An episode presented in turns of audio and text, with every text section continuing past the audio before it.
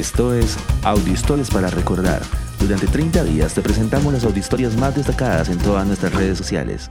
Hoy presentamos 16 de agosto de 1966. La Operación Diamante obtiene un MiG-21 iraquí. El jet interceptor supersónico de combate MiG-21 fue la aeronave militar más moderna construida por los soviéticos en los años 1960 y fue utilizado comúnmente por las fuerzas militares árabes y otros aliados internacionales de los soviéticos, convirtiéndose en la amenaza principal de las fuerzas aéreas del occidente. Las fuerzas aéreas de Israel la unidad de inteligencia intentaron por mucho tiempo obtener un MiG-21. Luego de varios intentos fallidos por parte de Israel, el piloto de combate Munir Redfa desertó en 1966 en la Operación Diamante volando un MiG-21 iraquí, el cual aterrizó en la base aérea de Atzor en Israel. Redfa recibió un millón de dólares, la ciudadanía israelí para él y su familia y un empleo a tiempo completo garantizado en Israel. El avión fue renombrado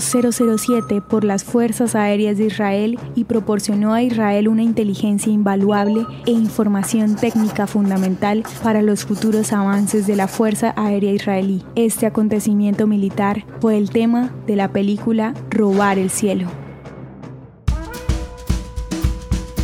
Ya son casi 500 audiohistorias compartidas todos los días durante los últimos 16 meses.